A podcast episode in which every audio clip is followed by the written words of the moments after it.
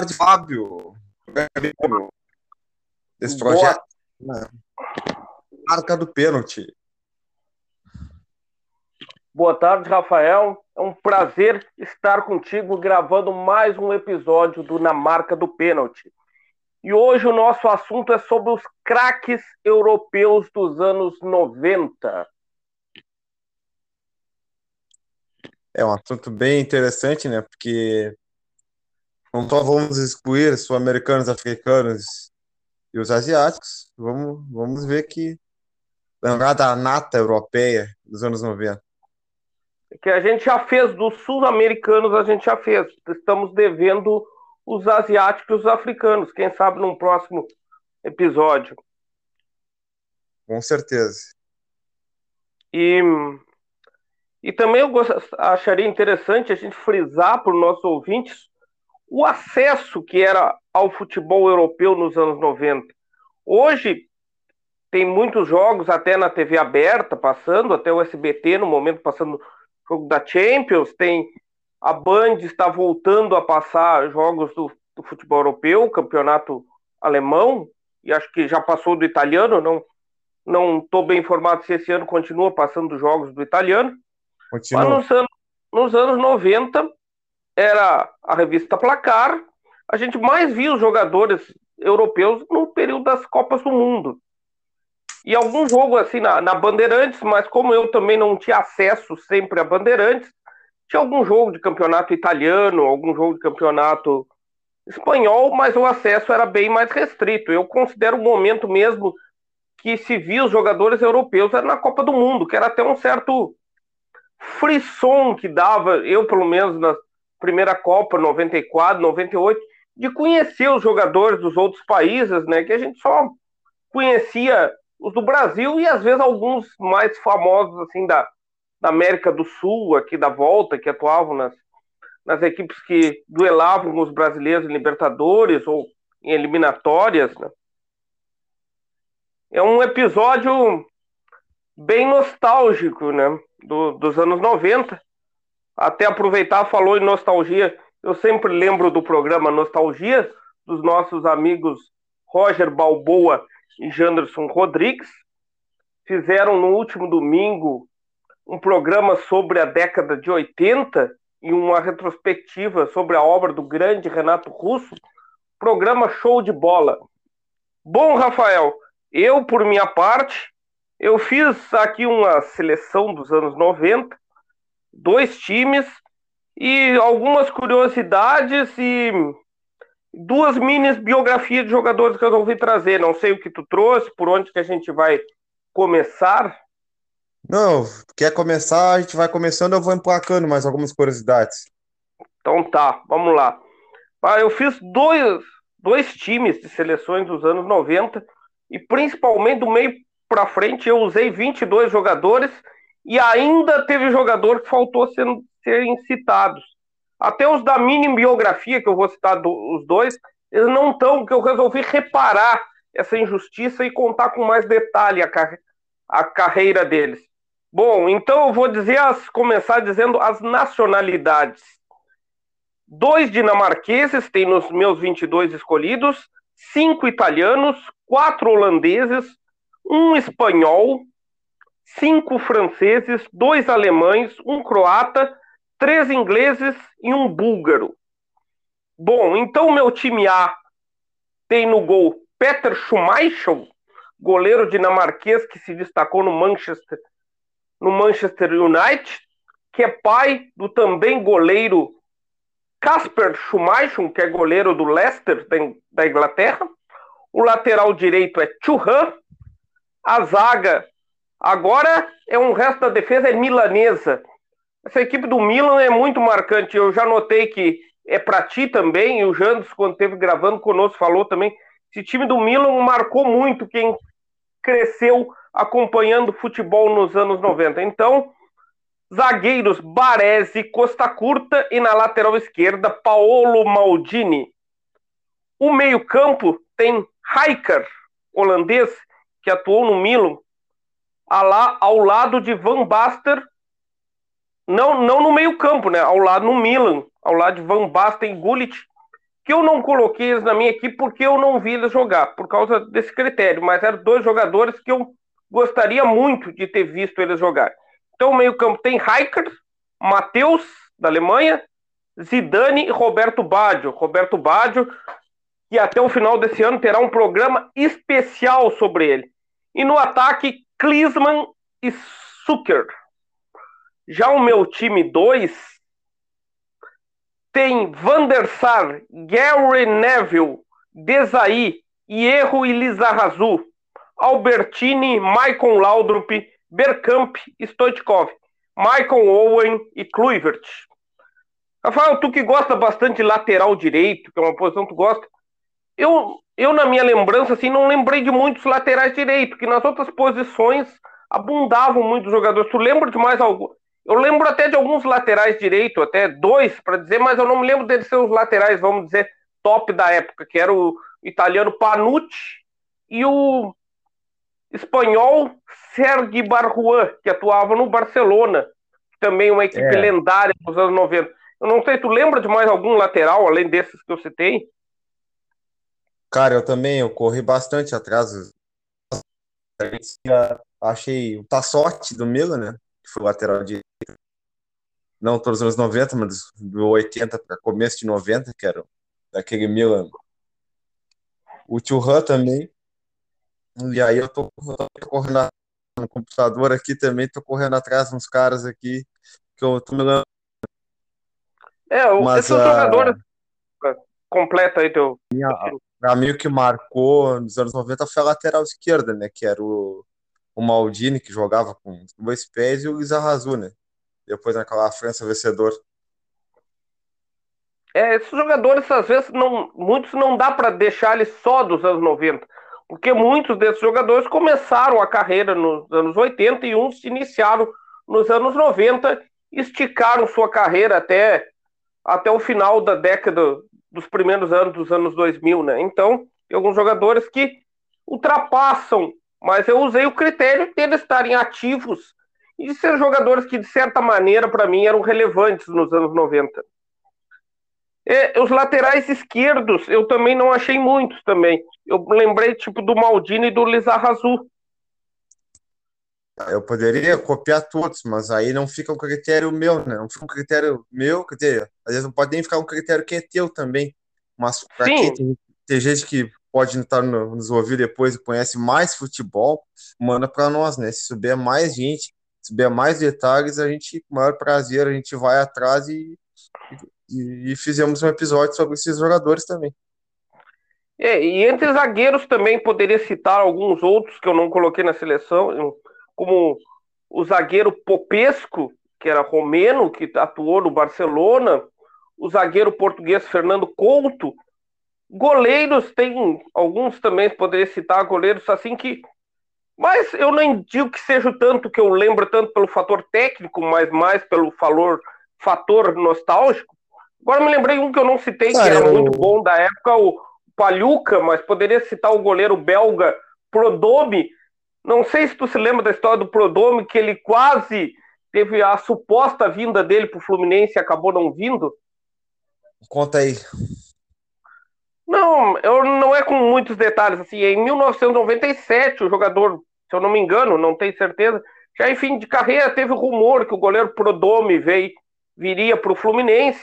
Foi um goleiro que, belga que até teve a sua melhor fase no Benfica de Portugal, mas no fim acabou não vindo. Foi meio tipo a história do, do Anelka, do, do Drogba, foi coisa assim, algo semelhante, né?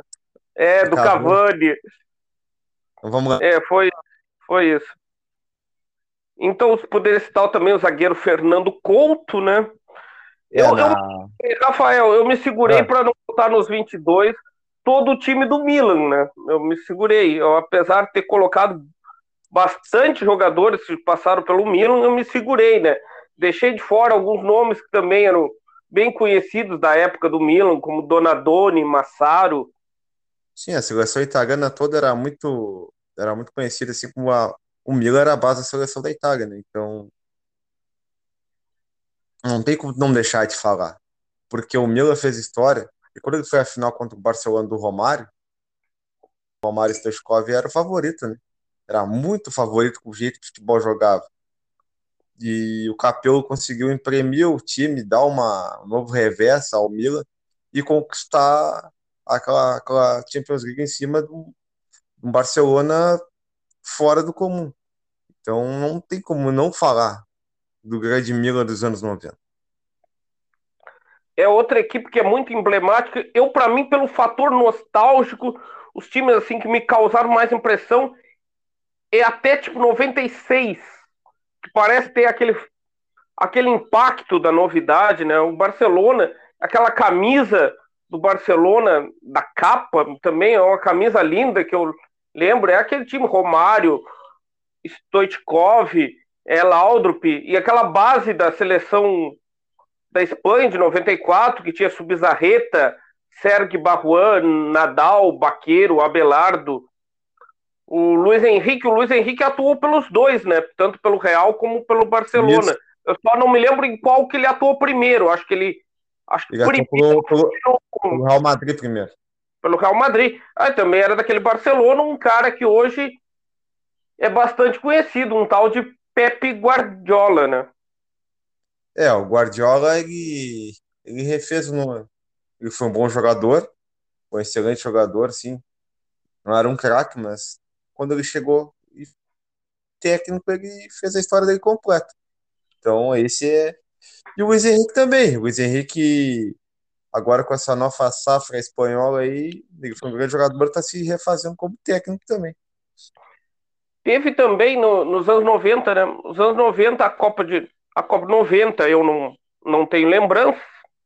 Eu tenho 94, 98. 94 foi a última Copa com 24 seleções, né?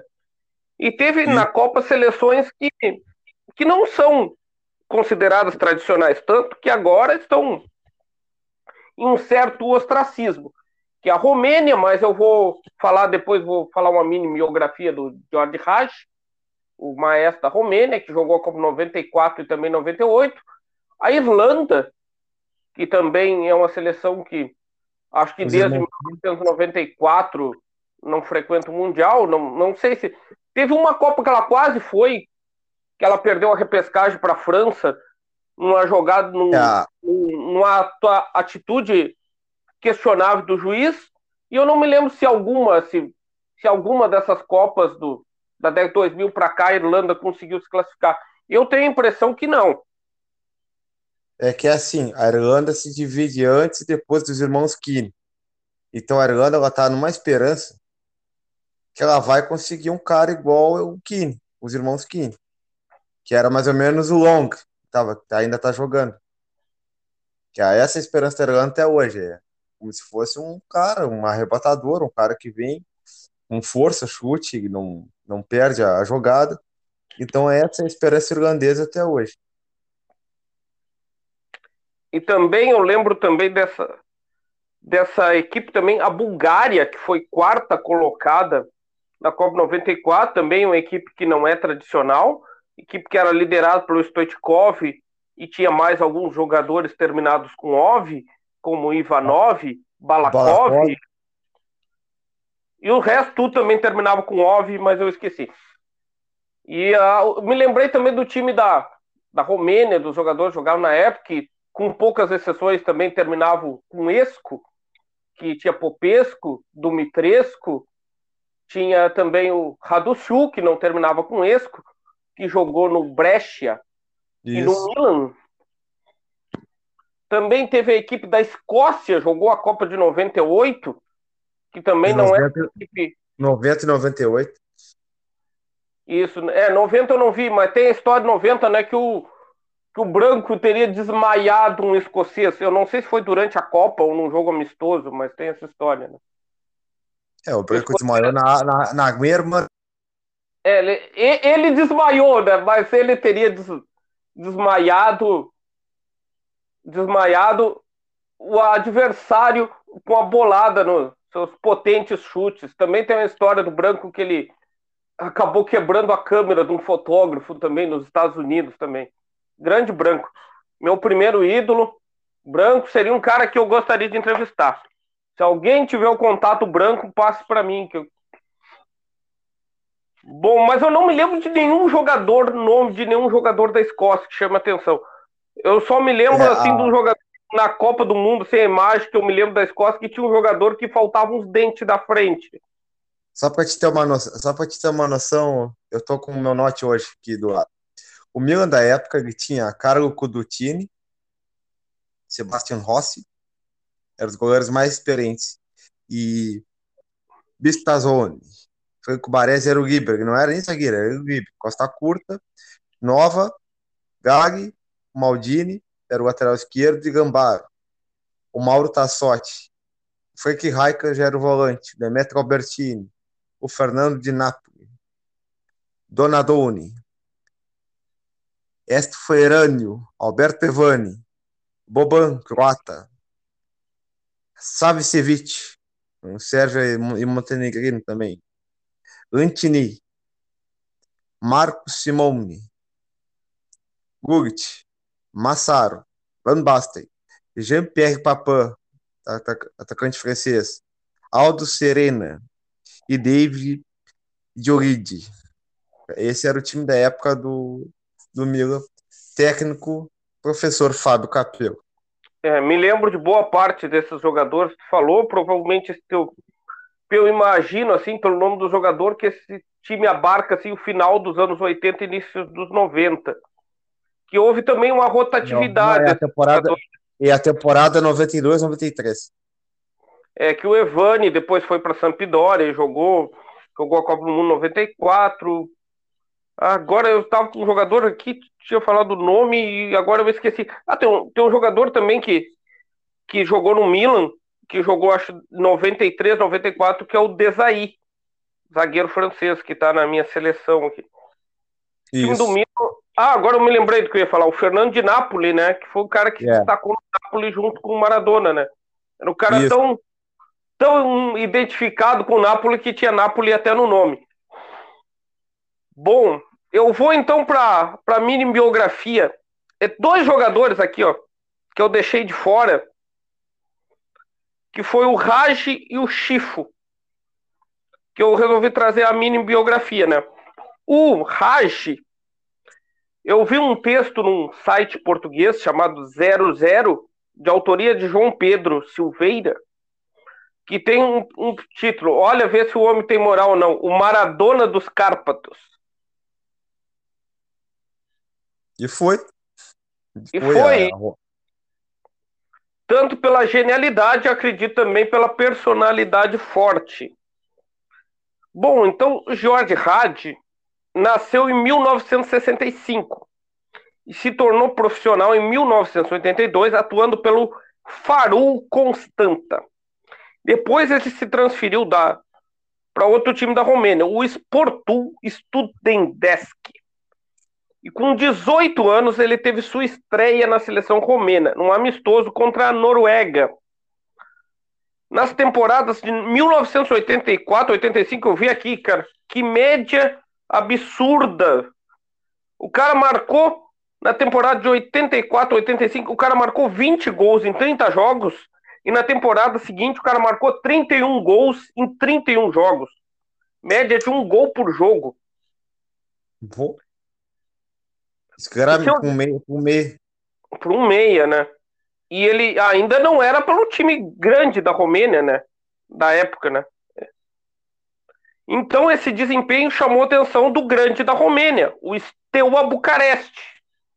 Ele foi para lá em 1987. Um ano antes, o Steaua Bucareste conseguiu seu primeiro e, e único título da Champions. Então ele já chegou, o Raj, para jogar a Supercopa da UEFA contra a equipe do Dinamo de Kiev, que é na Ucrânia e na época ainda existia a União Soviética, pertencia à União Soviética. E quem marcou o gol da vitória da, de 1 a 0 da Supercopa da UEFA? O Raj. E o Steaua, na Romênia, ele era imbatível. Ele teve três títulos invictos consecutivos, títulos nacionais invictos consecutivos. Não tinha páreo na Romênia, sobrava muito. Mas só que diz que o Raj começou, apesar do time bem, começou a azedar a relação dele com alguns companheiros. Diz que com alguns, não sei, mas diz que com certeza com um cara chamado Vitor Piturca, que era um atacante experiente. Então, já começaram a começava tava a União Soviética por cair, tava por foi um pouco antes de cair o Muro de Berlim, então estava mudando a situação financeira, né, nos países do leste europeu. Então, primeiro foi a Juventus. Tentou levar o Raj para jogar lá. Mas a diretoria do Esteua não aceitou a proposta Vecchia Senhora, Vecchia Senhora. E sabe qual era a justificativa? É que a proposta era muito capitalista. E sabe qual era a proposta? Era a diretoria da Juventus financiar a construção de um hospital na capital romena, Bucareste. Nossa. Bom, mais ainda, o Steaua foi a outra final europeia contra o Milan na temporada 88-89. Mas ele foi massacrado pelo Milan que tinha esses jogadores que tu citou: Maldini, Baresi, Donadoni, Rijker, Gullit e Van Basten. Em 1990, o Raj vai para sua primeira Copa e se transfere para o Real Madrid. Mas no Real Madrid, assim, ele não foi o que se esperava, né? Não conseguiu os títulos. E ele acabou indo para um pequeno time da Itália, o Brescia. A equipe do Brescia também não teve muito sucesso, porque ele foi rebaixado junto com o Brescia. O Brescia tinha subido para a primeira divisão, contratou ele para a primeira temporada, tinha subido e caiu de novo. Mas pro Raj teve algum efeito positivo ainda para o Brecht. Ele se entrosou com um companheiro de seleção, o Florin Raduciu, que era artilheiro do Brecha, que depois ainda iria jogar no Milan. Bom, então o Raj, em 94, vai para a segunda Copa, né? E o Raj era o dono do time, era o cara das bolas paradas, né? A Romênia, que surpreendeu, a Romênia foi carrasca de duas seleções sul-americanas em 94. Ela ganhou por 3 a 1 da Colômbia, de Valderrama, Rincón e Asprilha. Aquela Colômbia que era muito bem cotada para o título, com, considerada uma das melhores gerações da Colômbia. Talvez essa do Rames, do, do Falcão Garcia, do Quinteiro, Quinteiro, né? Eu não tô errando o nome do cara. Não, Quadrado. Quadrado. Era isso eu, eu disse Quinteiro. Não, mas o Quinteiro quadrado. é. Mas o Quinteiro também faz parte. Então, era uma seleção muito bem cotada. E na estreia, a Romênia venceu de 3 a 1 a Colômbia. Depois ela foi derrotada pela Suíça. E depois ela se classificou para as oitavas de final enfrentando a Argentina. A Argentina que na época contava com Ruggeri, Redondo, Simeone, Bastistuta, mas já tinham visto aquele pro... havido aquele problema com o Maradona, que foi é, suspenso da Copa eu vi, por eu, doping. Eu vi, eu vi esse jogo, a Argentina tá abalado. O, o Raj tomou conta do meio campo. Ah, depois que a Argentina tomou gol, ela não soube mais o que fazer. Só que a TV só focou no Maradona chorando, né? Então, mas tá balada. Ela não teve força para ir para cima da Romênia. A Romênia, ela, ela, ela é grupo. Mas ela tava muito bem montadinha, certa, não tinha. Não tinha quem. Era um time. O grupo tava bem focado. E a, e a Argentina, quando ela perdeu o Maradona pro, pro, pro antidoping, acabou acabou e começou o tango e não, não teve. Então, é, por isso que ela foi mais, foi mais à frente. Apesar da equipe argentina, mesmo sem o, sem o Maradona, tinha muitos talentos nessa equipe, mas os romenos se deram melhor e venceram por 3 a 2 é, O Maradona era a liderança, né? Foi uma classificação inédita para as quartas. A Romênia nunca tinha chegado tão longe numa Copa do Mundo e nunca chegou tão longe depois também e enfrentaria uma outra boa seleção europeia, que é a Suécia. A Suécia agora, agora me... Tá, tava me dizendo que ela perdeu para a Suíça, né? É, ela perdeu para a Suíça na primeira fase. É, eu vim olhar aqui, o plantel da Suíça de 94, porque não pode ser tão, tão bicho assim para perder para a Suíça. Fala aí para ver se eu lembro de algum dos jogadores. Bom, no gol tem Pascal Zuberharler, Marco Pascolo, Stefan Lehmann e Stefan Huber. E Martin Bramer eram os pré-convocados. Martin Rueda, Murat Yakin, Stefan Reichos me lembro, é, zagueiro. Ramon Vega, Dominic Herr, Alan Girk, André Egg, Pascal Tiller, Ivan Quintin, Giuseppe Mazelli, Mark Heitiger, Marcel Kohler, volante começa, além do Kohler, Sebastian Patrick Silvestre, Esforça, Thomas Bickel, Jürg Studer, Thomas Weiss, Christopher Orwell, Alan Sur, George. Peraí, deixa eu só achar o George de novo. George Black, os pontas, Christopher Bowling, Bert Sutter, Aaron Knupp, Stefan Shaksat, até da época era do Borussia Dortmund, Nestor Subiat e Marco Grassi. É, desse time eu só não sei por, por qual motivo eu só lembro do nome do Sforza. Eu me lembro do, do Rei era excelente zagueiro. Eu vim ver porque para perder para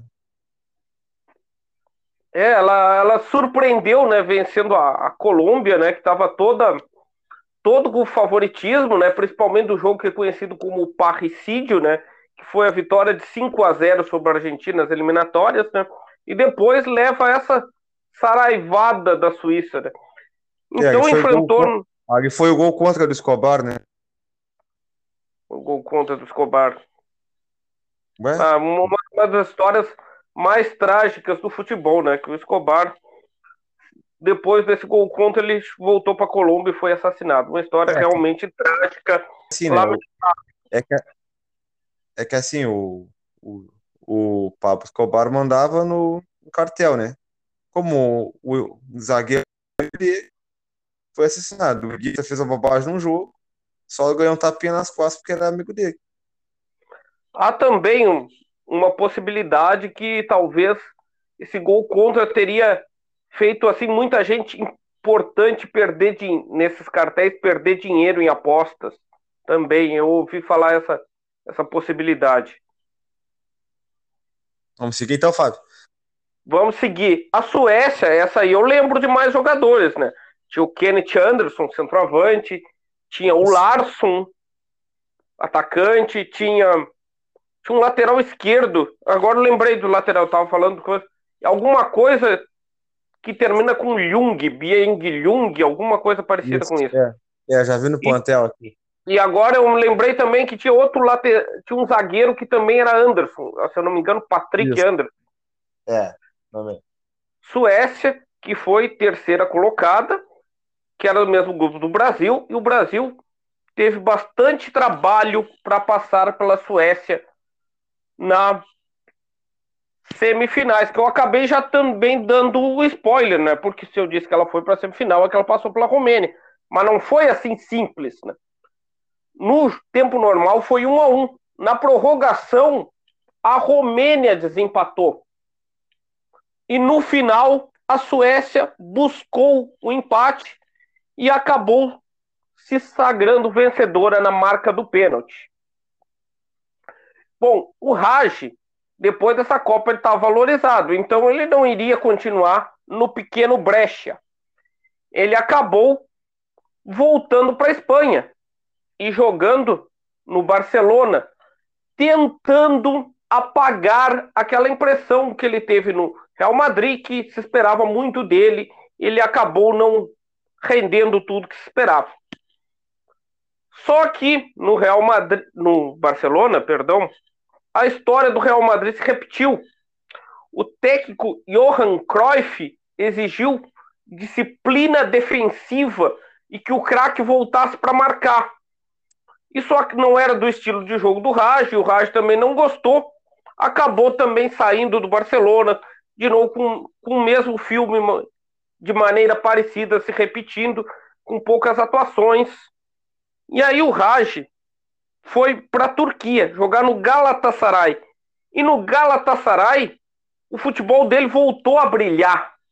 O Galatasaray, com, com o Raj, e o Raj acompanhado de jogadores que iriam jogar a Copa 98 pela seleção turca, o, o Galatasaray teve uma hegemonia no futebol turco, semelhante à que havia tido na Romênia o Steaua, e ele conseguiu dois títulos europeus pelo Galatasaray, a Copa da UEFA e a Supercopa da UEFA, nos anos 2000.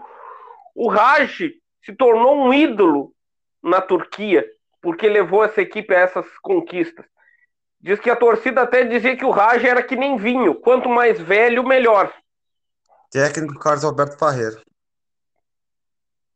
O Raj se despediu das Copas do Mundo 98, num episódio assim que é conhecido como o dia que a Romênia amarelou, porque a Romênia fez uma boa campanha na primeira fase, se classificou para oitavas com, com um jogo de antecedência, e os jogadores tiveram a ideia para comemorar todo mundo pintar o cabelo de loiro. Só um jogador não pintou o cabelo de loiro, Rafael. Tu sabe quem é? George Haas. Não, o goleiro Esteleia. E sabe por que, que o goleiro Esteleia não pintou o cabelo de loiro? Ele já era careca. Exatamente, era isso. Então, os, os, sele... interessante que a seleção da Romênia já tem o apelido de os amarelos. Então eles foram amarelos. É quando a, quando a Copa de 98 eu tinha ganhado do meu tio aqueles aqueles retratos dos jogadores, né, da Copa de 98, tinha ganhado uns da, era da Romênia, um era do goleiro, do Popesco, foi ó, uns da seleção romena. E aí, a Romênia sucumbiu à Croácia, que seria a terceira colocada, e assim o Raj encerrou sua trajetória em Copas do Mundo. Eu, antes de falar a mini biografia do outro jogador, vamos deixar para depois, eu vou trazer umas curiosidades Sabe qual outro jogador dessa minha seleção que jogou pelo Real Madrid e pelo Barcelona? O Maicon Laudrup. O Maicon Laudrup fez parte daquele time que brilhou com o Cruyff, com, com o Teco, o Romário, com o Stoichkov, com aquela seleção também, aqueles jogadores que eram a base da seleção espanhola, né? O Laudrup jogou também na Juventus de Turim, que um, você tem é, campeão interclubes pela, pela Juventus de Turim, em 1985. O Laudrup, ele nasceu em 64, né? Então ele foi campeão interclubes com 21 anos, né? Eu vi um, li um pouco da biografia do Laudrup, não, não li, não pesquisei tanto como desses outros jogadores, né? Mas o, o Laudrup tinha a reclamação de, dos técnicos, meio no geral, que diz que o Laudrup nunca dá o 100% que ele pode dar. Ah, ele, ele dá no máximo 80%. Então foi uma reclamação que teve no na equipe da Juventus, na equipe do Barcelona, apesar da época. E também ele foi depois para o Real Madrid, em 94. Ele saiu do Barcelona para o Real Madrid. Aí disseram assim: ah, ele foi pro Real Madrid para se vingar do Cruyff ou do Barcelona. E ele disse: não, eu fui porque meu ciclo encerrou no Barcelona. Por que, que eu vou me vingar do Barcelona se eu tive anos maravilhosos no Barcelona? Eu só estava afim de mudar de áreas numa equipe que estava querendo vencer. Também o, o jogador que também eu não citei nas seleções, mas também é um jogador digno de nota, né? é o jogador galês Ryan Giggs, que nasceu no ano de 1973 e jogou toda a sua carreira profissional no Manchester United, de 91 até 2004. 2004 não, perdão, 2014. 2014 ou 2015, não consegui checar é, com precisão é. essa. Depois ele virou assessor técnico, auxiliar técnico. É, um jogador Trouxe também as curiosidades sobre o jogador Dennis Bergkamp, da Holanda, o homem de gelo, considerado pela sua frieza nas jogadas, sua perícia, sua técnica. Então o Bergkamp, ele tem esse nome Denis, que é para homenagear homenagear outro jogador, o atacante escocês Dennis Law, que jogou no Manchester United. Diz que ele teve que acrescentar um outro N ao nome dele, que diz que holandês, se não tivesse o, N, o outro N, ia, ia soar o nome como fosse Denise. Hum. Então o Bergkamp jogou no Ajax, ao lado do Rijkaard e do Van Basten, e ele foi jogar também pela Internazionale de Milão, que ele não teve lá muito sucesso, porque futebol holandês geralmente é tradição futebol era, ofensivo. pelo menos, né, uma, ofensivo. ofensivo Ainda, algumas equipes hoje jogam assim no 4-3-3. Então ele sofreu bastante contra as retrancas italianas, né? Em 94 aconteceu outra coisa que mudou um pouco a vida dele, que trouxe alguns problemas para ele. Teve em 94, durante a Copa, teve um voo da seleção holandesa que foi cancelado por supostos problemas na aeronave. E um jornalista holandês brincou que havia uma bomba na mochila dele, né? Aí o cara foi preso. Mas o Bergkamp, depois disso, pegou um, uma aerofobia, que é um medo de andar de avião. Então, tinha as partidas, se deslocar para as partidas, os companheiros dele tudo iam de tudo iam de, de avião, ele ia de trem ou de carro. Até isso aí foi. Esse negócio dele não viajar de avião foi também um motivo de sua saída da Internacional. Que a imprensa começou a pegar no pé. Ah, que ele só queria ficar em casa, por isso que ele não ia de avião. Então, ele. E quando não havia jeito, se tivesse que viajar de avião, ele desfalcava o time. Mas o Bergkamp é maior do que essa do que esse detalhe dessa fobia que ele teve. Ele se transferiu depois da Copa ao Arsenal, onde se destacou na equipe de Arsene Wenger e ainda foi terceiro colocado nas escolhas dos melhores do mundo da FIFA. Agora eu me esqueci do ano, eu esqueci de anotar. Então que também foi um grande jogador. E, que trazer e, e lá Fala. no Arsenal ele fez o campeonato invicto com o Henry, né? Humberg, todo aquele pessoal, Simon, Campbell, ele, ele teve muitos títulos ali, eu agora não me lembro todos, precisar, que eu não anotei. A seleção holandesa era... pelo a Arsenal. A seleção holandesa era, era incrível, para mim. Foi o Van der Sar, que os caras olharam para a mão dele nas quartas de final. Tu viu o tamanho da, da luva daquele goleiro? Os caras não achavam. O Brasil achava que não ia fazer gol no Van der Sar. O Theo Snanders, os zagueiros eram Roland Koeman, Nene Blind, pai, né? Blind hoje que joga, joga no Ajax, Frank de Boer, Stan Valks, John de Wolf, laterais, Arthur Numan, Ulrich Van Gobel, aí já tinha Frank Heifel, Witters, John Aaron Winter, bom jogador que entrou no segundo tempo para o Brasil em 94, Edgar Davids, Aaron Coman, Buin Robbie Rich, Mark Overmars, que já era um ponteiro, Brian Roy, Peter Van, Van Vassen, o Ronald De Boer, né, o irmão do Frank, o Gullit e John Posman. Essa era a seleção holandesa do técnico Dick Advocado. Eu tenho a impressão que o Gullit não estava em 94. Eu não sei se é, aqui é o que eu botei 94, que foi que o, a minha é, Bíblia me passou. É provavelmente. Ele pode ter estado, eu esqueci, mas às vezes, como eu pesquisei para aquele quiz, às vezes eles botam os dados de todos os jogadores que participaram da eliminatória. É, é, é isso, é. é. às vezes mas, pode, mas pode é, ter sido ou eu posso também não lembrar, porque faz, faz um pouco de tempo, 94 para cá. É, é real, já tá até o jogo do, do último ano que aqui diz a qualificação para a Copa do Mundo. Foi o último jogo que eles, eles classificaram, botaram 6 a 0 em Gibraltar. Esse time da Holanda realmente era muito bom. E agora eu me lembrei do outro time que, que a gente acabou conhecendo, que foi o Ajax, né, que enfrentou o Grêmio no Mundial 95. o Ajax, não, que era a base dessa seleção da Holanda, né? Que jogava os irmãos de Boer, jogava o Van der Sar, jogava o Blind, jogava o Kluivert, jogava o David. É, o Kluivert estava na seleção de 94. Eu achei que o Kluivert, eu achei por ele ser muito jovem, eu achei que ele não tinha jogado de 94. Mas, mas tu tá aí com as pesquisas na mão, eu tô só com, com a memória. Não, aqui ele não tá, mas eu, pra mim eu acho que ele tava. Ele já eu era tenho. Eu tenho a impressão que o Kluivert era muito jovem, que ele jogou só de 98. Ele já tava no 98, 94, ele não tava ainda. É, tem o seu filho hoje, Justin Clever, que joga na Roma. É, a equipe do, do Ajax era, era a base, né? Era uma equipe é, realmente bem então, forte, a base da seleção da Holanda, que a Holanda sempre é uma seleção. Fez boas participações nas Copas 94 e 98, é. né?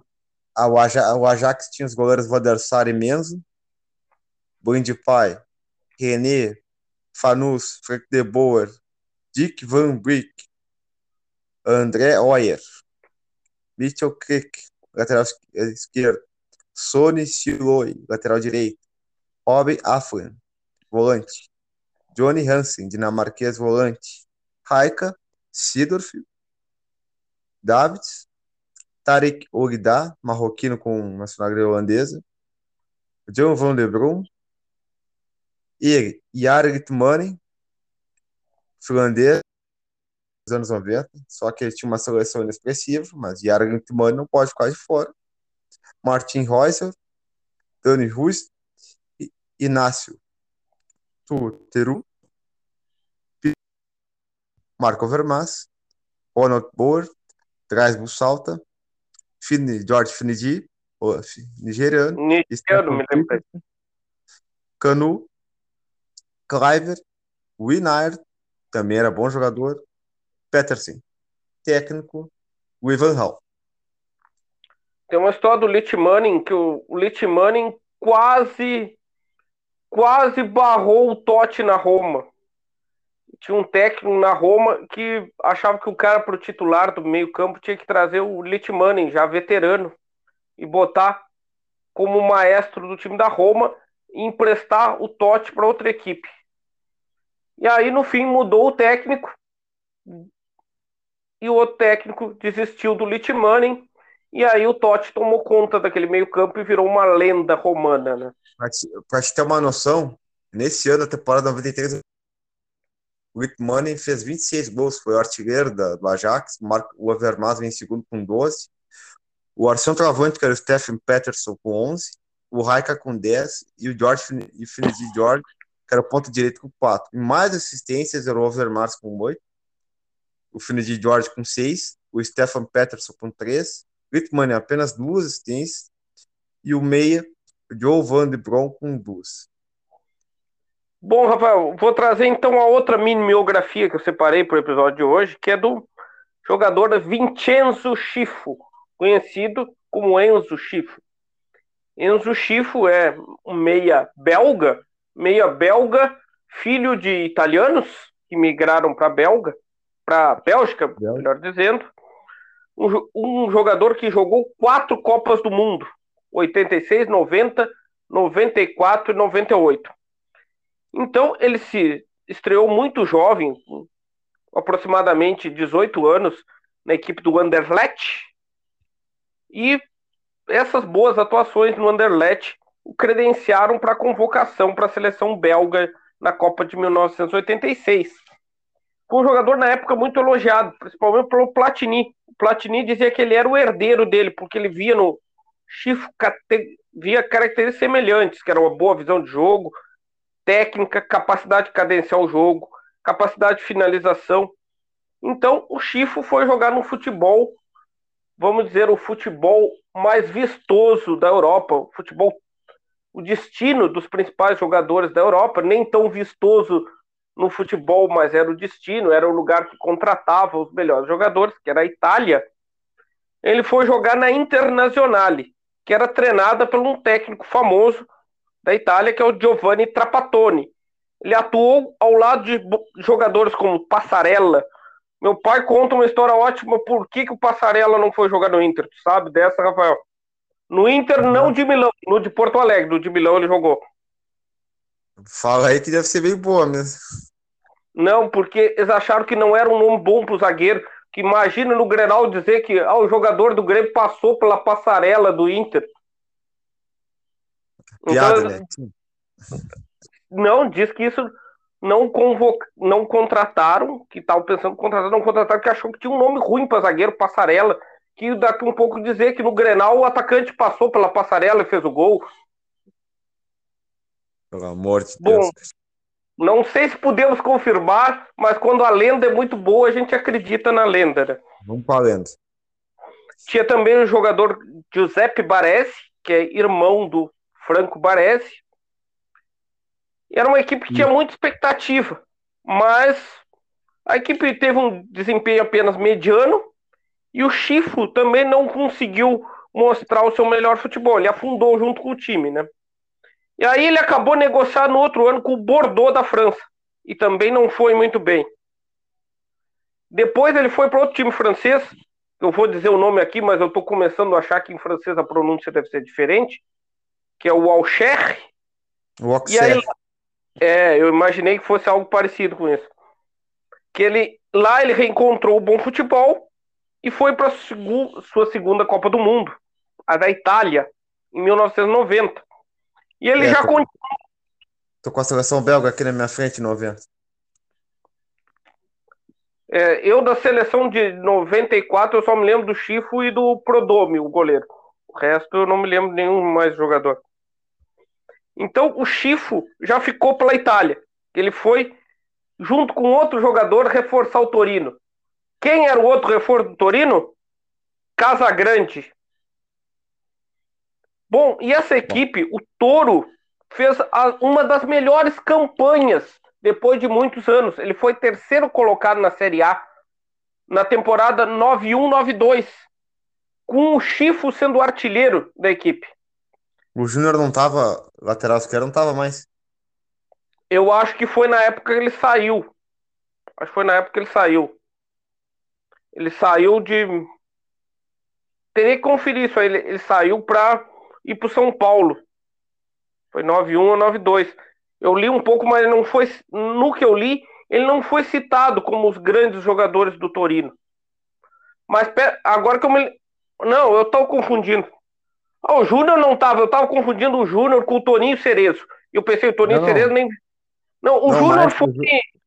Maestro Júnior foi em 91 pro Flamengo, se eu não me engano. Então ele já não tava mesmo. É que eu confundi com o Cerezo que saiu de 92, 93 da Sampdoria pro São Paulo. Eu confundi o Júnior com o Cerezo. Não, o Júnior com certeza não tava mais.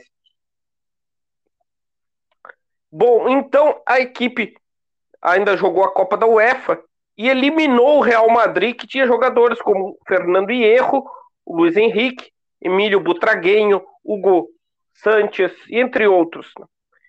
E na final, o adversário foi o Ajax da Holanda.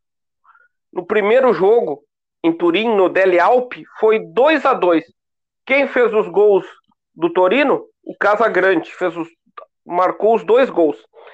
No outro jogo, de volta, em Amsterdã.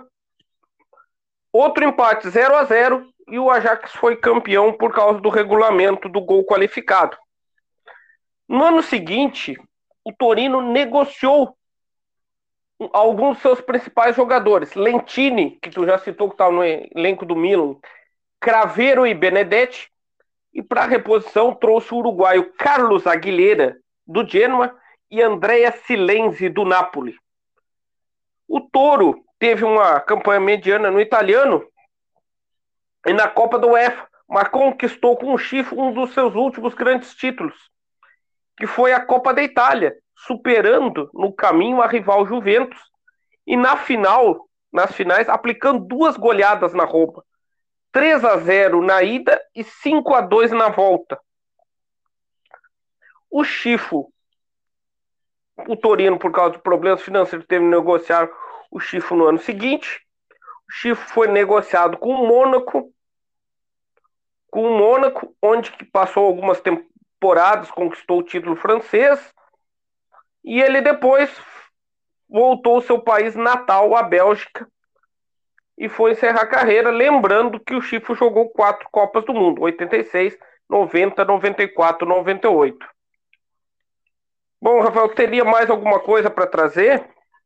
Não, a seleção belga de 94 que eu estava olhando aqui, que os principais jogadores eram Proudhon, o Eric Van Meer, o Philip Albert, o George Green, Vital Burkerman, que era o lateral esquerdo, o lateral direito era Dirk Medved, Lorenzo Stillens, o outro volante era Frank Van Elst, Mark Ernst, que era o meio, se me lembro, Danny Boffin, Sterheyen, Chifo, Marco Will, Will né, que quase classificou a Argentina em 2002. Os principais atacantes eram o Luke News, isso era verdade, Mark Terguinetti, Alex Krzyzewski, Joseph Elber e ele, Luiz Oliveira, brasileiro barra Bélgica. Oliveira, como eu não me lembrei do Oliveira, agora tu falou, me veio vivo na, na memória que o Oliveira é um brasileiro naturalizado belga que jogou com 94. O treinador do ano de 94 era Paul Van Hinst. Já tá computador aí, tu tem como puxar a capivara do, do Oliveira com. Já. Tamo lá.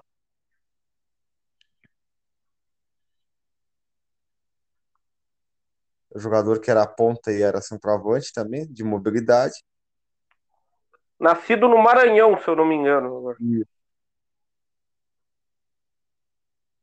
Ele, ele começa no Anderlecht sub-19, tá aqui, vai para o time principal, é emprestado, é vendido ao Cagliari por 3 milhões, depois a, ao Fiorentina por 7, volta ao Cagliari em 99, não, a, a quantia não é falada, depois vai ao Bolonha em 2000 por 300 mil euros, depois vai ao time do Como por custo zero, o time que vai para o Catania por 500 mil, do Catania vai para o Foggia a zero também, do Foggia vai ao Vicenza por 50 mil, ao Vicenza vai ao, ao, ao Chese, do Chese ao Nuroese, depois do Nuroese ele fala derrota, do derrota ele vai Bovavera, e ali em 2011 ele termina, basicamente a carreira toda na Itália.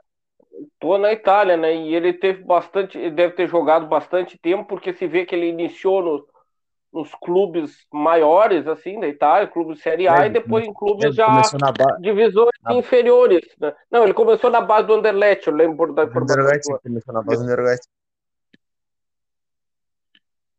É, ele passou toda boa parte da carreira na Itália, e pelo que ele foi no final da carreira, ele começou a jogar em times mais de divisões inferiores. Alguns até conheço e outros até hum, são desconhecidos para mim. É. Bom, o que, que tu tinha mais para citar aí? Que agora eu vou citar mais alguns caras e depois uma seleção curiosa. Cara, eu, da minha parte aqui de curiosidade, eu já trouxe. Vai contigo aí. Tá. Bom, dos goleiros que tu tinha citado era Schumacher, né? Eu, o Zubizarreta, espanhol, também era goleiro da Copa de 94, que eu vi 90 o Ilgner, que foi campeão em 90 para a Alemanha, Cima, né, que já nos anos 90 já era goleiro inglês, goleiro do Arsenal, né, Paiuca, o Vitor Bahia, agora português, o Raveg, né, aqui é os goleiros que eu vi, os goleiros europeus que eu vi. Aí eu comecei para lateral direito, eu botei o Todo, desculpa, o Todo era goleiro também, o grande goleiro italiano também. Um Francesco Todo. É, e o Prudó o belga pro dono que o cara ganhou um prêmio com uma luva de ouro, né? Pô, na e lateral direita. no Fluminense. É, é isso aí. O Tassotti e o Churran, que eu me lembrei que na esquerda o Zarrazu e botei o Maldini. Que Maldini, para mim, é meu ídolo, fez uma carreira impecável só no clube. Tanto que e Baresi tiveram suas camisas aposentadas. Não, não precisa falar muito. Só basta ver, pesquisar. E hoje Maldini é diretor esportivo do Milan, né? Tem o seu filho Daniel jogando. o seu filho mais velho não deu certo, o Christian Maldini deu certo, era zagueiro, não teve o mesmo sucesso, não teve o sucesso de Danelli está recém começando a fazer o, a sua caminhada, esse tempo uma duas rodadas atrás marcou o seu primeiro gol como profissional e qual é a posição mesmo do filho do Maldini? Hã? Qual a posição mesmo do filho do Maldini? O mais velho era zagueiro. Não, o e que joga atualmente. E atualmente é um atacante, um ponteiro. Ah, atacante. É. Na zaga, eu de jogar o Blanc, o Hierro, né? Um grande zagueiro espanhol. Um Blanc. Lembrei. Larson, o Popesco, o Couto e o Como. Eu gosto de citar o Ronald Como. que fez aquele do Barcelona, deu o primeiro título do Barcelona, ele deu a primeira caminhada do título do Barcelona. Hoje o Barcelona, quando estamos gravando hoje, está uma pequena desgraça, mas na época, quando ganhou na final da Sampdoria lá, fez aquele gol de falta. Ele tinha uma virtude, né, que era bater esse chute longo. Ele tinha uma... Ele é, do, ele é um dos zagueiros que fez mais gols, um dos maiores zagueiros artilheiros da história. Como técnico hoje ele tá na, tá na, tá na ativa. Ele não é um grande, grande técnico, mas ele é um cara disciplinador. E às vezes, para alguns jogadores, ele causa, né, um impacto negativo. Mas ele é um. Na Holanda, ele é bem quisto. É um cara como muito disciplinador. Vamos botar é o, é o Rote do, dos Países Baixos. Que. boa, boa analogia, gostei. Bom, para volante, eu me lembrei, eu fui, fiz uma lista, eu lembrei do Vieira, que o Vieira, além de ser um, não era um volante, era líder, ele era, chegava como meia, sabia desarmar, ele deixava o esquema do time mais dinâmico. Isso eu notei. Ele teve uma passagem pelo Real, uma passagem pela Juventus. Quando ele chega ao Arsenal, o Arsenal tinha o Gilberto Silva, tinha.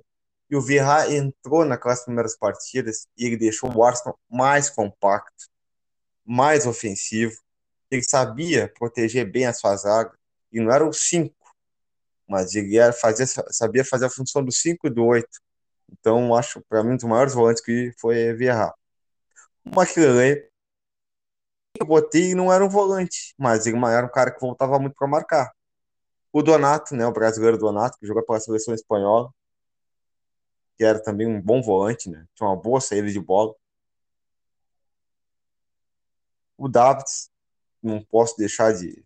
Essa, o cara é uma fera. Edgar Davids. Sidorf, né? O Balakov, que era o búlgaro, meio, jogava no meio-campo da, da Bulgária, que é aquela, aquela, aquela seleção célebre de 94 a 98. Não, a Bulgária, eu, eu fico me perguntando o que, que houve com a, a Bulgária e a Romênia. Porque a Croácia. A Croácia ainda segue revelando jogadores. O futebol que era Yugoslavo, que é forte. Mas, Mas a... Fala, Fábio. Teve um dia que a gente falou, é, e exige muita pesquisa, né?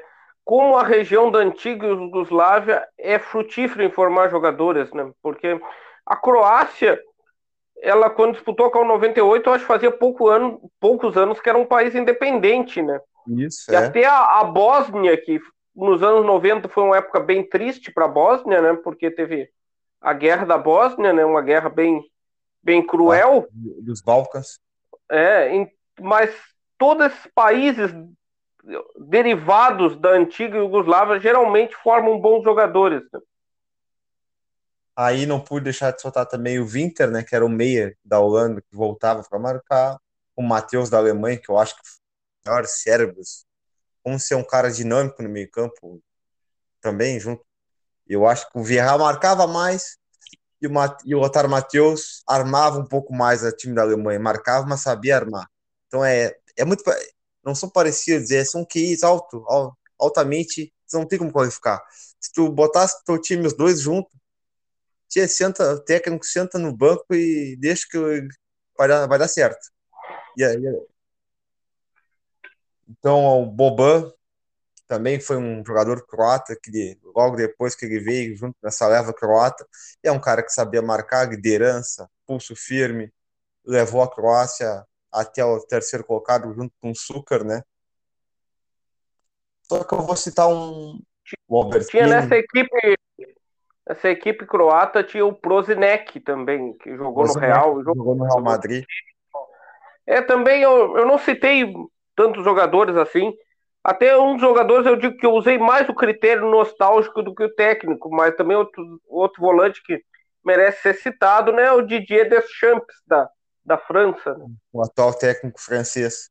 É muito bom volante. Liderança nata também. A gente vê hoje, ganhou uma Copa, uma Copa do Mundo uma Nations League com essa nova geração francesa. Cada vez se renova mais a todo ano tu voga na, nos times franceses, já tem um cara já tá valendo 12, 15, 18 e 20, e a Didier Deschamps sobre se bem que nessa última não, milagre não tá o Giroud no time, né? Então, mesmo assim conseguiu ganhar porque eu só achei que Fala. Mas agora o Giroud não, não seria o Vamos, vamos tentar formular melhor a frase. O, o Jael. O Giroud não seria equivalente ao Guivarchi de 98? Isso, é. Em 98 não, tinha dois centroavantes. O Giroud é que nem o Jael. O Giroud é que nem o Jael, assim, quando é, hum. tem tem que ter um um oco afobado para ver se vai fazer o gol. Esse é o Giroud. Multicampeão, né? É um cara multicampeão. Atualmente no Milan, o Giroud. Não, mas os jogadores, a gente acha que os caras fazem a diferença. Aí eu, eu, eu, vou botar um volante aqui, tu vai. Carlo Ancelotti. Ele é oriundo dos anos 80, mas ele termina a carreira dele nos anos 90. E eu acho que o, o Carlo Ancelotti ele sempre foi um cara sério, né? E isso foi a base da formação de seu grande técnico, Carlo Ancelotti, que o mundo conhece hoje. Ganhador de Champions, né? Várias Champions seguidas. Então eu cito também Carlo Ancelotti. Carlo tá Ancelotti, jogador, jogador icônico da Roma. Aí o que eu tenho que fazer? Botar o Cerezo junto. Botar o Mantini, senão eu tô ferrado. E o Viário e o Alvaro. É, mas o Cerezo tu vai ter que deixar de fora que o Cerezo não é europeu, só por isso. É, não, mas fazer. É, desculpa eu errar. Bom, pro ataque. O ataque, o Papam, o Massaro, né? Que graças a Deus o Tafarel defendeu o pênalti, porque já sabia. Foi jogar na. Foi vendido ao Parma e foi emprestado a Rediana. E jogou o ano inteiro, viu como é que o Massaro foi para pênalti, prestou muita atenção, que já sabia do jeito que o Massaro bater e foi para o lado certo da bola, foi o pênalti, graças a Deus, bem mal, mal batido. da Suécia, né, que bah, era um grande centroavante na semifinal, quando eu olhei contra o Brasil, achei que o cara ia fazer ia fazer estragar a festa ali. Era muito bom. O Thomas Vrog também, excelente atacante.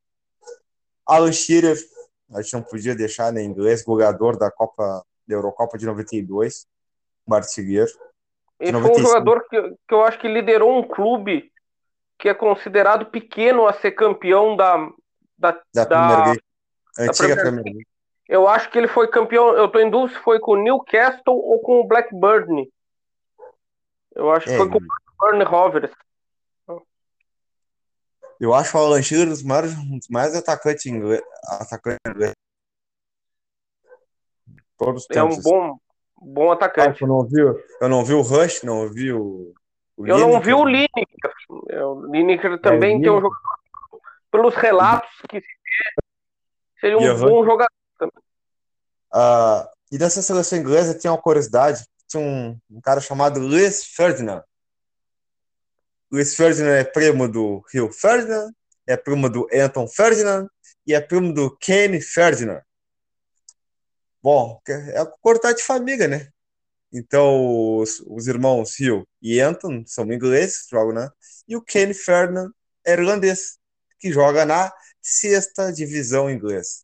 Mas, sorte aí. Interessante, a seleção da, da Inglaterra, né, começou a surgir uns jovens promissores, né, muitos que, alguns que eram da base do Manchester, outros não, que, né, para mim os principais que eu lembro é o, o Beckham e o Michael Owen. E os irmãos Gary Phil Neville. É, era, era um, que eu me lembro desse Manchester vencedor que se e o, formando. E o, e o, e o meio-campo, Paul Scholes também, que a gente não pode deixar de fora, né? Excelente meio-campo. Marcava, vinha, voltava, fazia. Professor Sir Alex Ferguson, da Palmas e Felicidades, corria. O Giggs e o Beckham armavam as jogadas e o Paul Scholes sabia chegar lá na frente, marcava. Bom, e essa equipe, essa equipe do Manchester, o interessante dela é que a maior parte dos jogadores foi tudo formado na base, né? É, foram seis, sete, oito jogadores na época que, que surgiram, né? E o Alex Ferguson deu, deu total credibilidade a eles. E o Ferguson teve tempo para trabalhar, né? Isso. Bom, agora eu vou citar toda uma seleção que é a seleção da União Soviética. Ah, por que, que tu vai fazer isso? Porque ela foi uma das maiores seleções que teve e ela jogou a Eurocopa de 92. Antes de tu fazer a, a, falar da seleção, agora eu queria só dizer uma coisa que a União Soviética pegava todos esses países do leste europeu, né? Todos os talentos do leste europeu iam jogar. Sim. Boa parte do leste europeu ia jogar na União Soviética, jogadores da Ucrânia e de outros países, né? Não, a última, a última convocação tem jogadores da Ucrânia, da Geórgia, da Bielorrússia, e jogadores que, e jogador russo que jogava no Tadiquistão. Pra te ter uma fiquei, noção assim. Fiquei curioso, fiquei curioso, Rafael. Vai daí. Bom, o que, que eles tinham então? Os, a nacionalidade eu vou dizer aqui quanto eu botei do lado. Os que não são, são hoje russos, né? Sim. Então, por exemplo, os goleiros eram o Karim, do CSKA Moscou. O Karim foi à Copa de 94. O KM9, do Rotar Voltgard. Rotor Voltgard. Vai ver muito nome interessante. Pra zaga, tinha o Chiba, que era do Dinamo de Kiev, a época era, né? O Ucrânia pertencia ao território. Sherzendrov, do Dinamo Moscou, Sika Dali, cara, do time da Suécia, com passagem pelo Manchester City na era pobre, o Nikiforov, do Sparta Moscou, tem muita gente do CSKA e do Sparta Moscou, Kukov, do Benfica, o Kunestov, do Rangers, que era ucraniano, jogador nacional ucraniano. O Chavanov, que era do torpedo da Rússia. O Onopko, que era o russo que jogava no Shakhtar, na fase pobre do Shakhtar Donetsk. O Ivanov, do Sparta Moscou. Ele faleceu em 2009. E o Ivanov, ele jogava no time do Xambé, do Tajiquistão, da região do Tajiquistão, hoje é onde é o país, né? E tinha o Gayanin, que era do CSKA Moscou, o Tetsarat, do Dinamo Moscou, o Resnov, do Sparta Moscou. E tinha o Shuskikov, do Torpedo. E tinha o, o Piatninsky, que jogava no time do Uzbequistão. E tinha o Matilienko, esse era nascido na Ucrânia.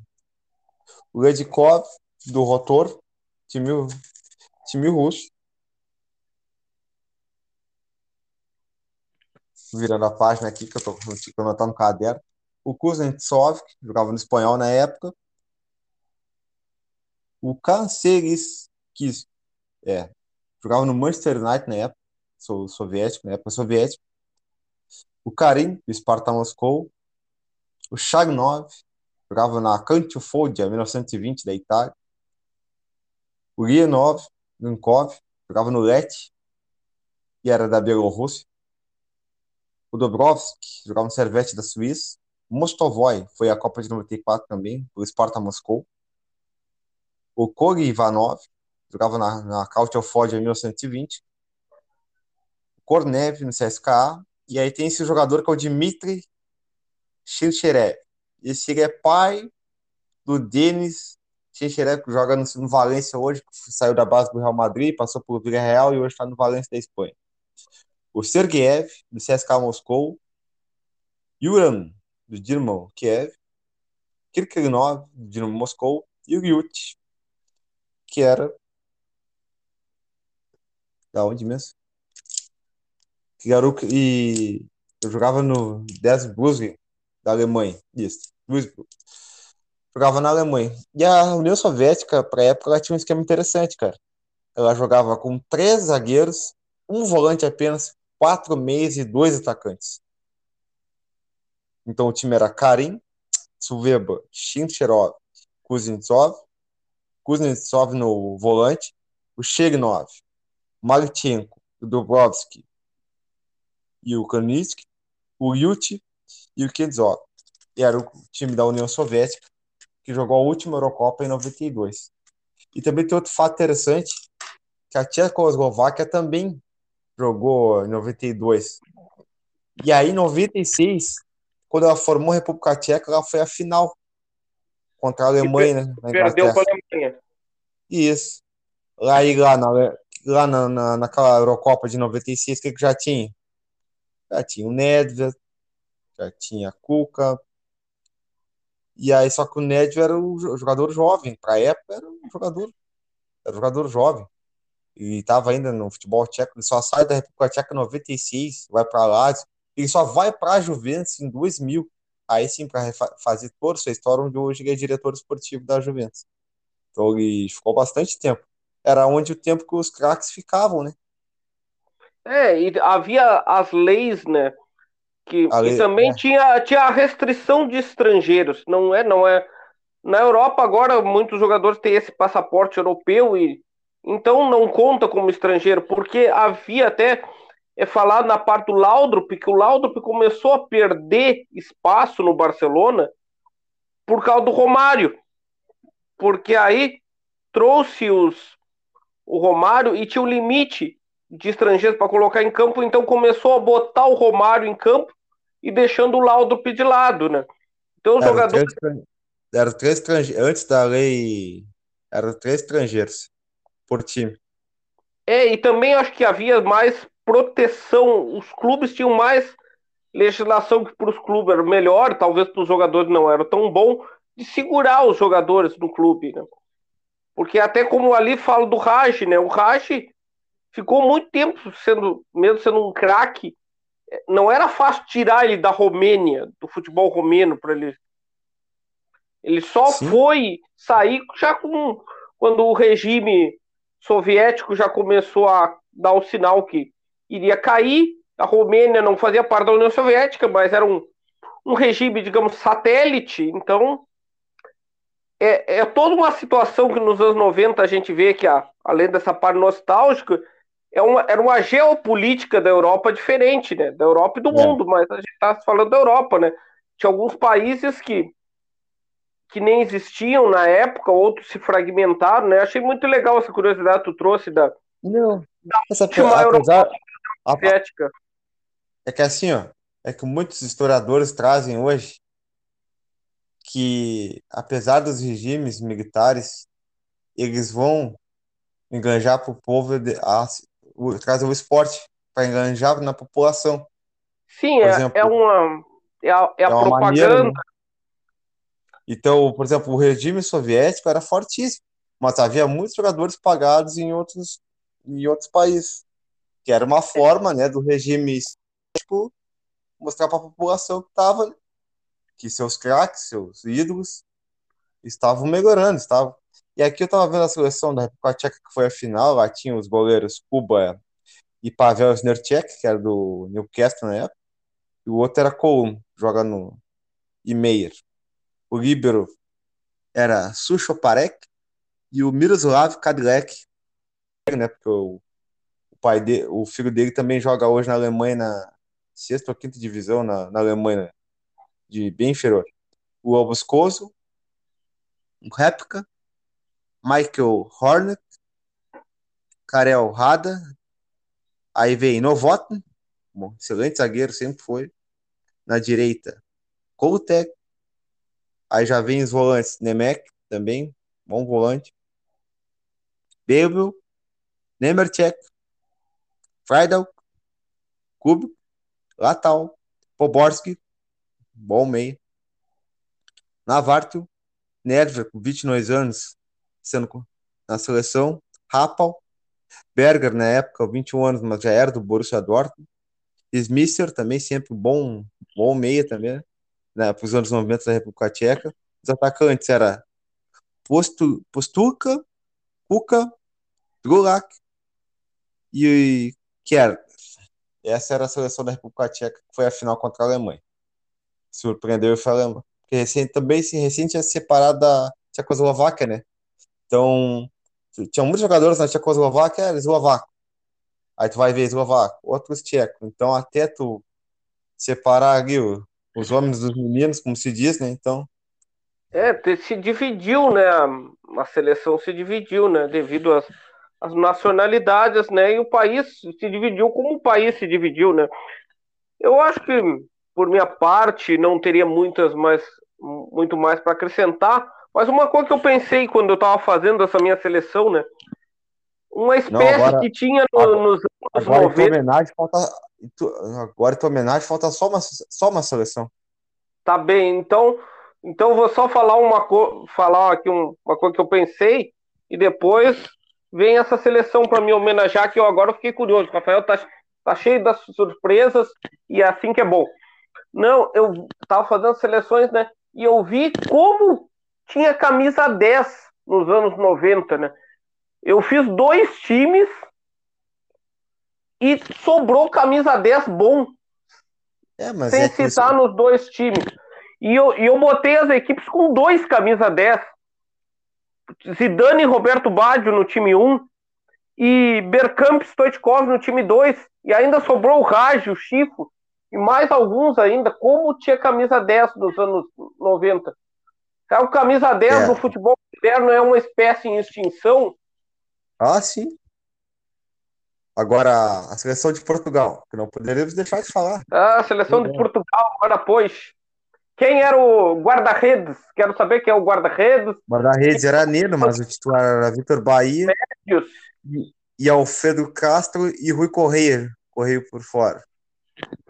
Jorge Costa do Porto, Fernando Couto, Helder Cristóvão, Paulo Madeira, Fernando Mendes, lateral esquerdo, lateral esquerdo, Nelson, lateral direito, Neves, lateral direito, secretário, lateral direito, Paulo Bento, volante, Paulo Tavares, Pedro Barbosa, Paulo Souza, Vitor Paneira, Porfírio, Dani, Tulipa, Rui Costa, José Domingues já era o ponto, Antônio Foga, ponto esquerdo, Nuno Capucho, ponta direita, Luiz Figo, João Pinto, Ricardo Sapinto, Nuno Gomes, Paulo Alves, Jorge Cadete e Domingos Paciência, o pai do, do Paciência que joga no Eintracht Frankfurt e o outro filho dele também joga num time português, se não me engano, o Vasco Paciência. Esse time de Portugal, agora tu trouxe, né? Tem alguns craques, né? Eu achei interessante que tem o secretário, que é um jogador que estava sempre pronto para auxiliar o time no que fosse preciso. O Paciência entrava quando o jogo estava mais nervoso, colocava o Paciência em campo. É, o filho Mas... dele, o filho dele é Mas... Gonçalo Paciência, que joga no Eintracht Frankfurt, é bom jogador, bom centroavante. Mas brincadeira. O outro não tem tanta carreira, ele tá no time sub-21 do, do Zurich, da Suíça, do Vasco, é o Vasco Paciência.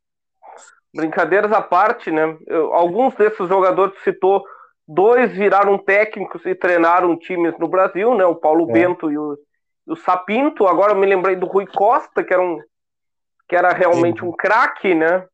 E virou dirigente o, do Benfica. É, o Rui Costa jogou no Milan também, né?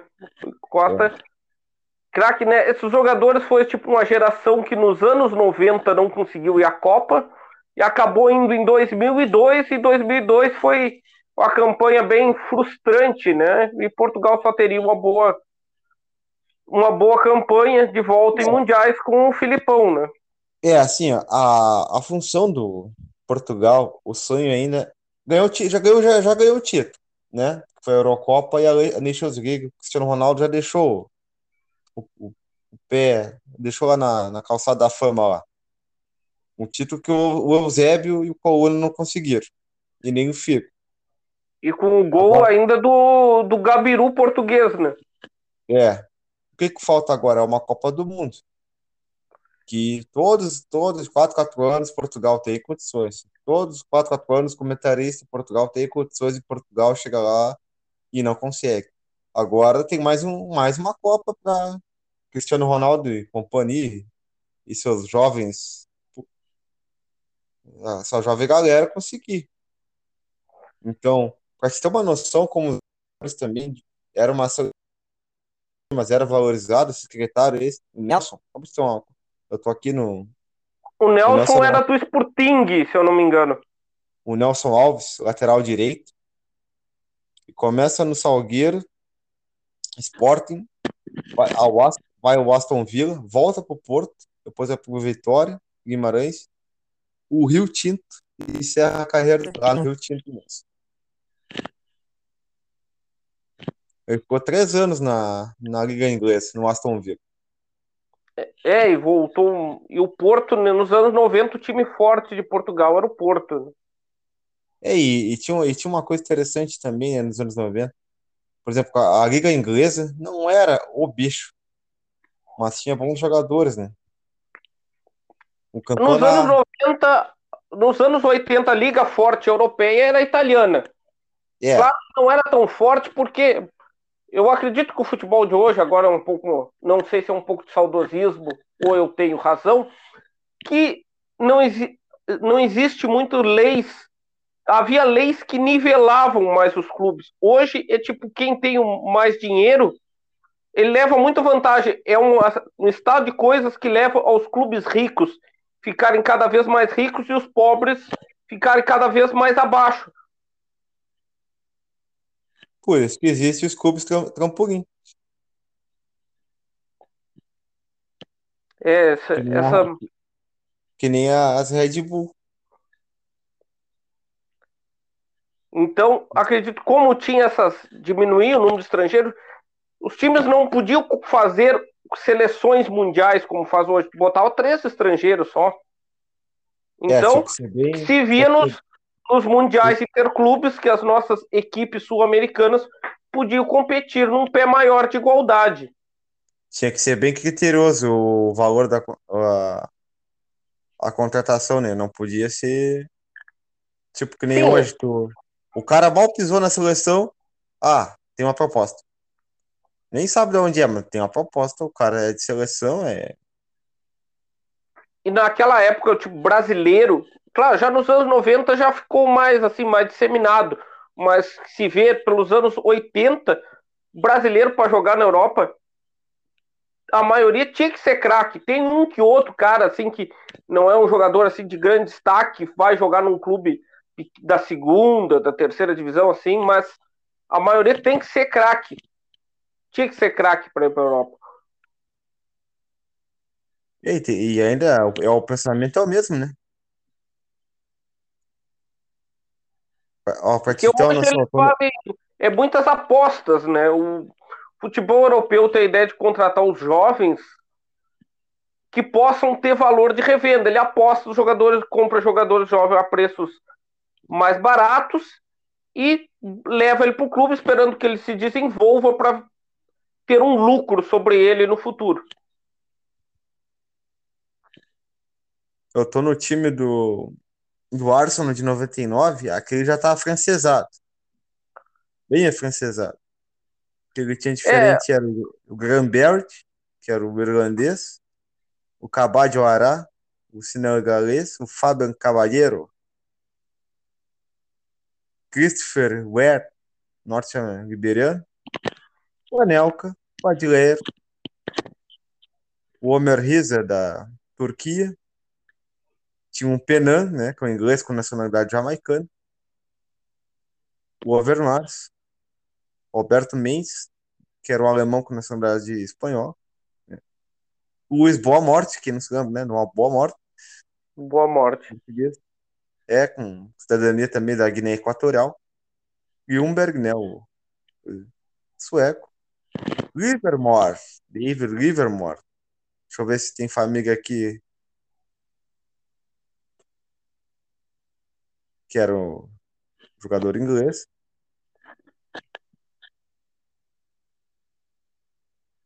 Não, não, é só o sobrenome, eu me enganei. É, agora, agora eu vou arriscar, tá falando clube, eu vou arriscar de cabeça o time do Barcelona dos anos 90, da época do Romário. É Subizarreta, é, Subizarreta, Barruan, Nadal, Sergio Barruan, Nadal, tinha o Ferrer, que eu acho que era lateral direito também. Na lateral esquerda, ah, o, o Coman era o quarto zagueiro. Na lateral esquerda, uhum. o, era o Baqueiro. O meio-campo José... tinha. José Maria Baqueiro. José Maria Baqueiro. O meio-campo tinha Goicoechea, é, Stoichkov. Tinha ah, tinha outro zagueiro que talvez fosse titular determinada época, Abelardo. E o ataque é. era o Romário, e eu esqueci o companheiro do Romário, mas tinha o Goicoechea no meio-campo também, me lembrei disso aí. Não, acho que o companheiro era o Stoichkov. Stoichkov. Mas para de cabeça eu lembrei mais da metade do time, tá bom, né? Tá valendo. Mas já vou Não, e também não era, era o futebol que voltava para marcar, mas era o futebol mais técnico, vezes um futebol mais físico, né? Então tinha Sim, que ter um, tinha que ter um lateral que passasse, se o volante tinha que ser clássico, marcar. É, o time era esse, era as Bizarreta, Coma, né?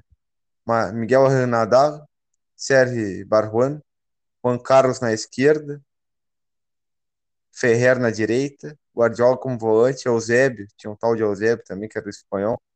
Guilherme Eu esqueci do Guardiola, um dos Ivan... mais famosos do time. Goran Vukcevic, croata. Gorokvicet, que era basco. Rony Elkund, Ekulund, aquele dinamarquês, aquele meio esquerdo.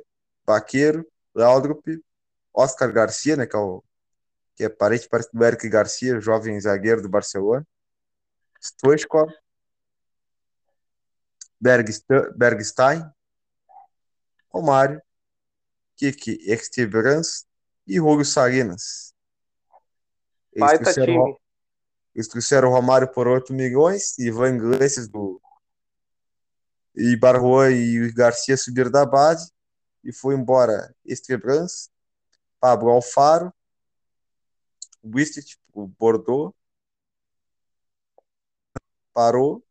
Miguel Soler, lateral esquerdo, se foi ao Sevilla. Técnico Johan Cruyff, com 46 anos na época. É, time lendário.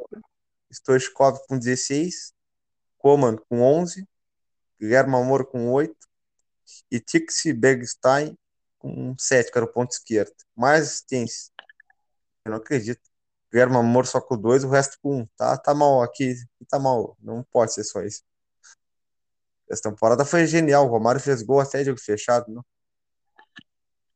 O Guilherme Amor, ele acho que se destacou mais de 94 em diante que ele foi. Ele não estava presente na Copa 94, ele estava ele tava presente na Copa 98. Isso, é. E agora, só que a gente esqueceu também de outro, num time aqui também, não pode deixar de falar que é o Bayern de Munique, né? Dos anos 90. Que era uma, já, era, já era uma grande potência, né? Com Oliver Kahn e companhia. Baita time. É, tem, tem vários times memoráveis. Eu lembro, assim, dos times, para mim, os times icônicos que me lembro mais, assim, dos anos 90, esse Barcelona do Romário, o Milan, que era a base da seleção italiana, e o Ajax, base da seleção holandesa que enfrentou o Grêmio no Mundial Interclubes de 95. É, agora nós estamos na base da seleção alemã. Que é o Oliver Kahn, que era o goleiro aqui no, no Bayern da época. Tinha os outros goleiros aí, não vou ficar citando, senão já. Marcos Babel, Babel, era zagueiro da, da Alemanha. Samuel Pofur, ganês, muito bom. Patrick Anderson, sueco. Thomas Link. Andrew Sincala, da Zâmbia. Olha a Zâmbia aí, ó. O cara fazendo um gol que eu disse esses dias pro Luca, Luca Sampaio lá, fez quatro gols na Europa aí. Olha, é, olha, parabéns pelo seu conhecimento do futebol de Zâmbia. Taná, lateral. O outro lateral, o Schauer. Pela direita, pela também. Johansson, sueco. Thomas Truns, volante. Otar Matheus.